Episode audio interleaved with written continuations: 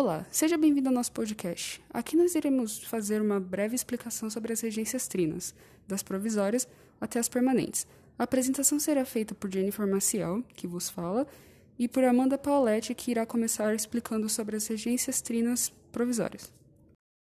Então, tudo começa quando Dom Pedro I sai do Brasil em 1831. Sua abdicação cria grupos políticos que tinham interesses diferenciados entre si. Com isso, forma-se a regência trina provisória. Era uma trina, pois a quantia de regentes eram três, que tinha por finalidade promover certas eleições que possibilitariam a criação da regência trina permanente.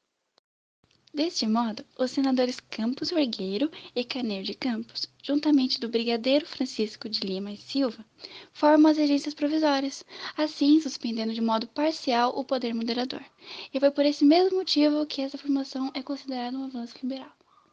Essa trina dura apenas um ano, o mesmo ano que Dom Pedro sai do Brasil. Agora, a explicação da regência trina permanente com a Jennifer. Bom, em relação à regência trina permanente, essa foi formada por José da Costa Carvalho, João Braulio e também com a participação do brigadeiro Francisco de Lima e Silva. Também vale lembrar a participação do padre Diogo Antônio Feijó, que ingressa como ministro da Justiça promovendo a Guarda Nacional. Essa Guarda Nacional tinha como objetivo bem óbvio promover a ordem do governo entre as províncias e era formada pelas elites provinciais e os coronéis – os coronéis eles eram os grandes proprietários de terra e eles iriam contratar as pessoas de confiança para ajudar na gerência. De certa forma, se as características da guarda fossem analisadas, irá se perceber que ela favorecia somente aos grandes proprietários, o que causa uma diferença de interesse entre os liberais, que eram chamados progressistas, e os conservadores, que eram os regressistas. Então, assim, se cria o ato adicional, o que promove a adição de poder do antigo Conselho Geral que agora é chamada de Assembleia Legislativa Provincial.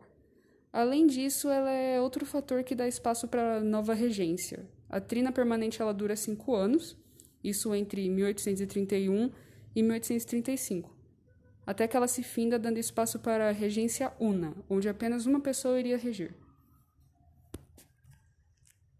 E com isso se encerra o nosso podcast sobre as regências trinas. Muito obrigado pela participação e até breve.